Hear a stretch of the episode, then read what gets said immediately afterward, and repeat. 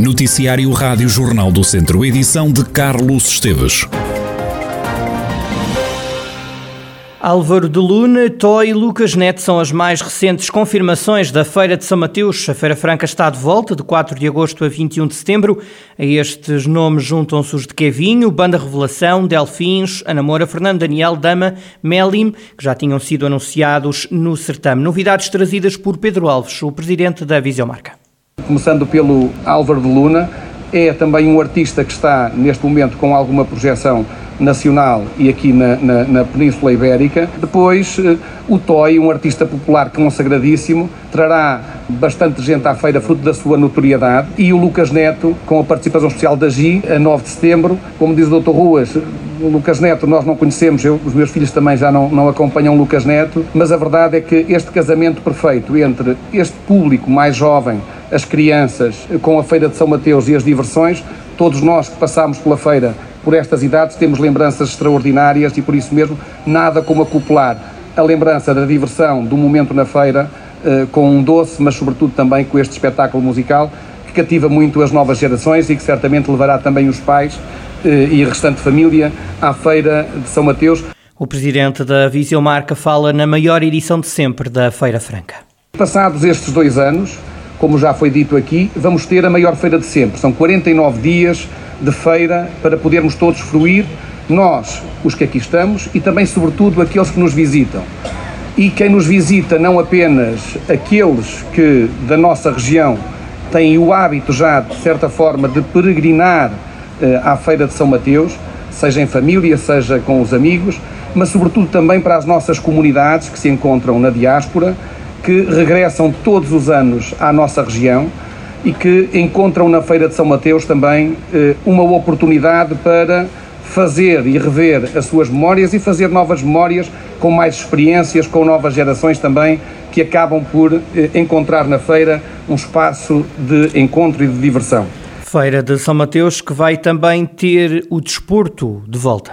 Esta uh, tradição do, do desporto motorizado no Conselho de Viseu eh, tem raízes muito profundas e, e, nesse sentido, podermos trazer esta parceria também com o Conselho de Vizinho de Vozela, dizer também que esta prova contará para efeitos do Campeonato Nacional de Rallys, as outras modalidades, um torneio internacional de handball, com as melhores equipas eh, nacionais.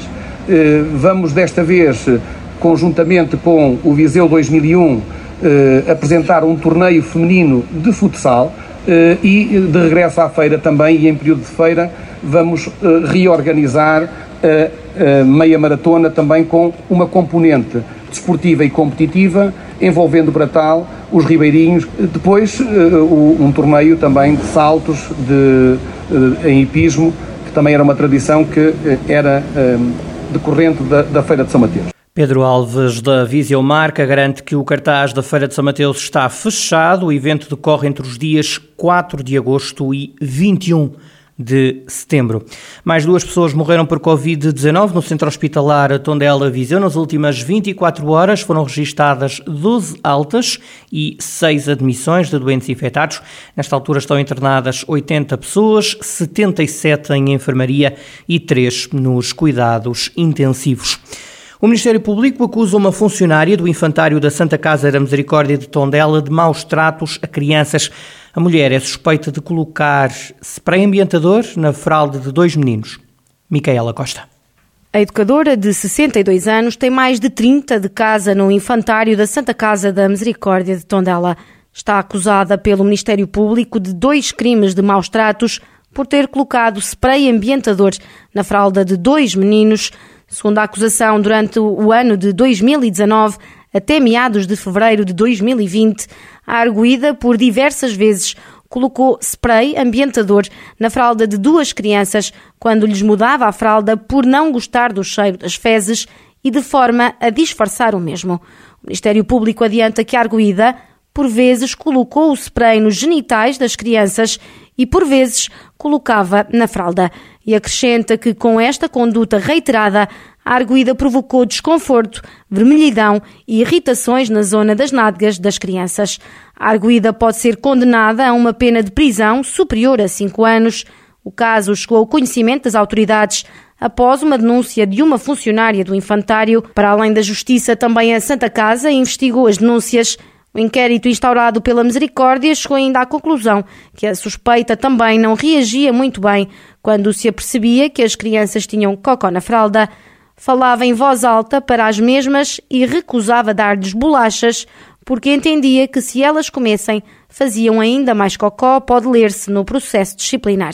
A educadora acabou suspensa por uma semana, com perda de retribuição e antiguidade durante esse período. Ainda recorreu para o Tribunal de Trabalho, mas depois desistiu do processo. A Rádio Jornal do Centro, provedor da Santa Casa da Misericórdia de Tondela, diz que a instituição fez tudo o que devia fazer. Acrescenta que para a Santa Casa o problema está ultrapassado. Já a Liliana Almeida, advogada da Arguida, fala numa cabala.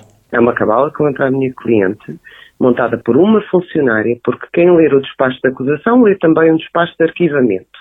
E tudo isto é motivado por uma funcionária que tem conflitos com a minha cliente. A minha cliente é uma pessoa com 38 anos de casa, uma funcionária exemplar, uma funcionária que não, eh, este tipo de atos que estão ali descritos não tem nada a ver com aquilo que, o comportamento da minha cliente, pelo contrário, os pais adoram a minha cliente, têm boas referências para com ela, na, na, quer na, na Misericórdia é vista como uma boa funcionária que adora as crianças. Portanto, como deve compreender, nós nos processos crimes, qualquer cidadão Basta alguém nos querer mal, vem dizer ou vem prestar umas declarações e nós estamos numa fase de meros indícios e, portanto, o Ministério Público acusa.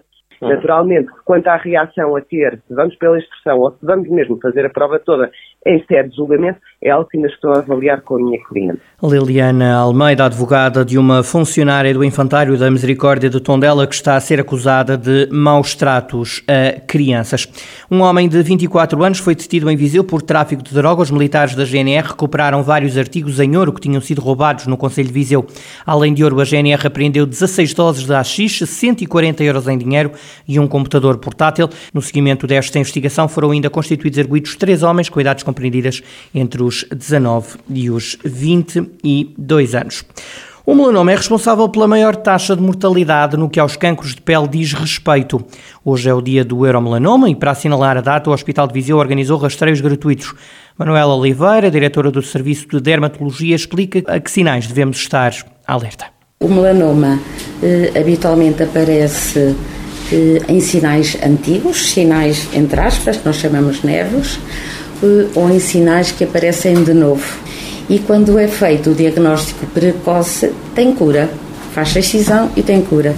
Quando é, aparecem estadios mais tardios, aí é mais complicado e a taxa de mortalidade é maior. É responsável por mais de dois terços dos casos de morte por cancro de pele. Por isso é muito importante fazer o diagnóstico precoce. Nós, aqui no, no hospital, no serviço de dermatologia, temos um aparelho que é o dermatoscópio eh, digital computarizado que faz eh, o mapeamento dos sinais. No registro oncológico nacional feito nos hospitais públicos, a incidência de melanoma é de 6 a 8 casos por 100 mil habitantes. Já no serviço de dermatologia do Hospital de Viseu estão notificados perto de 300 doentes com cancro cutâneo por ano e cerca de 10% são melanomas. A diretora do serviço de dermatologia explicou quais são os fatores de risco.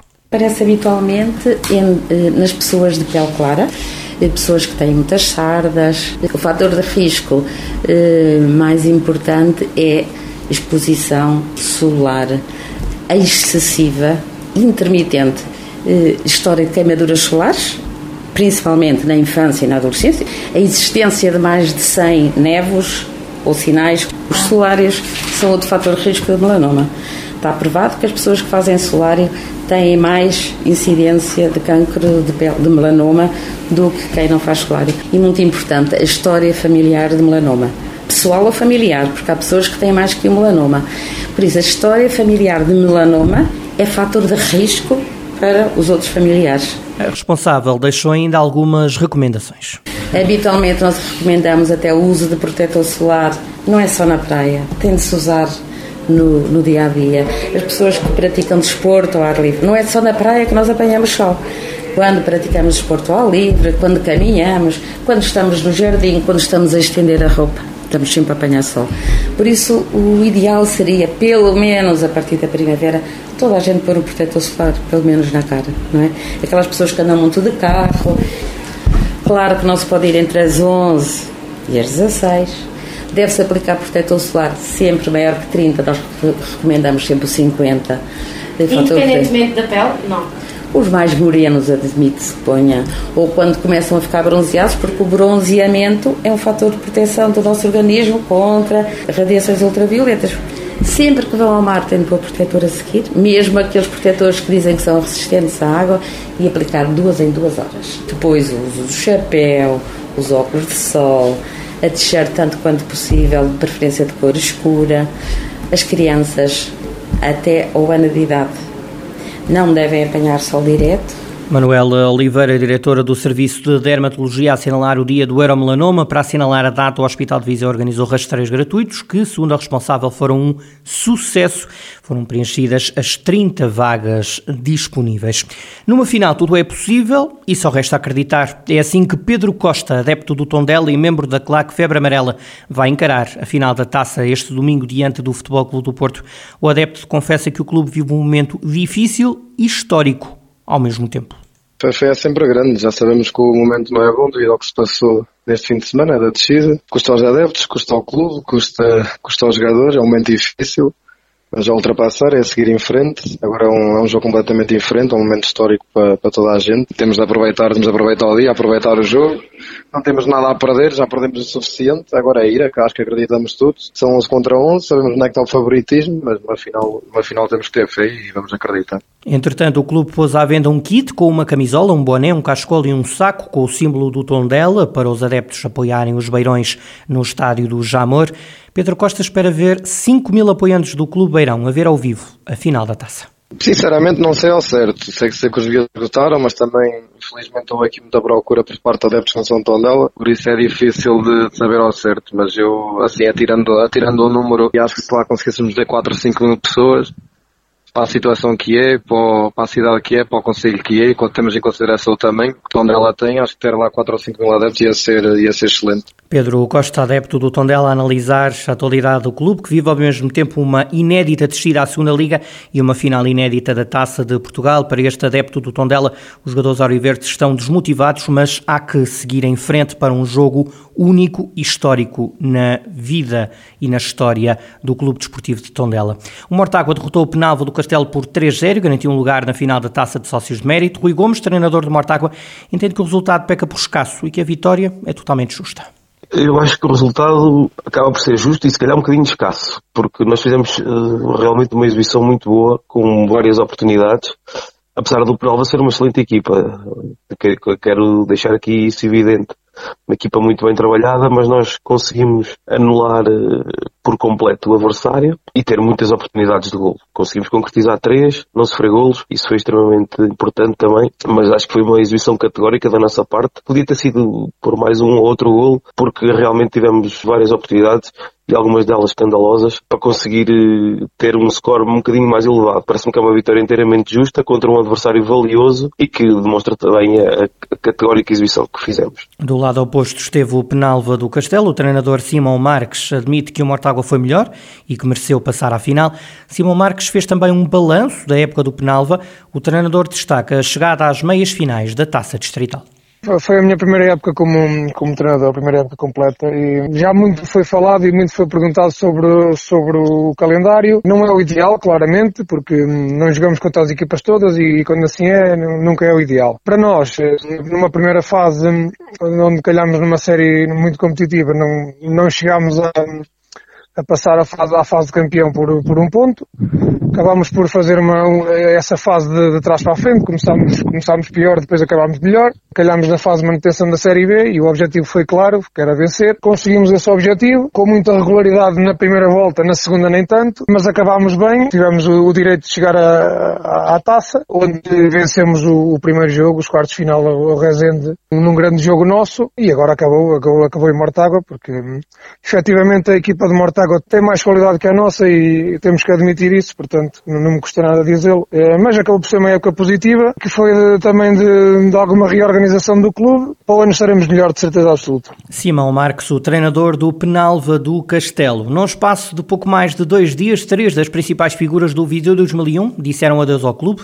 Primeiro foi o treinador Paulo Fernandes, a anunciar a saída. O técnico adiantou que a direção o informou que caso confirmasse a descida de divisão, não contaria com ele na próxima temporada. Agora são dois dos jogadores mais preponderantes do plantel a dizer adeus.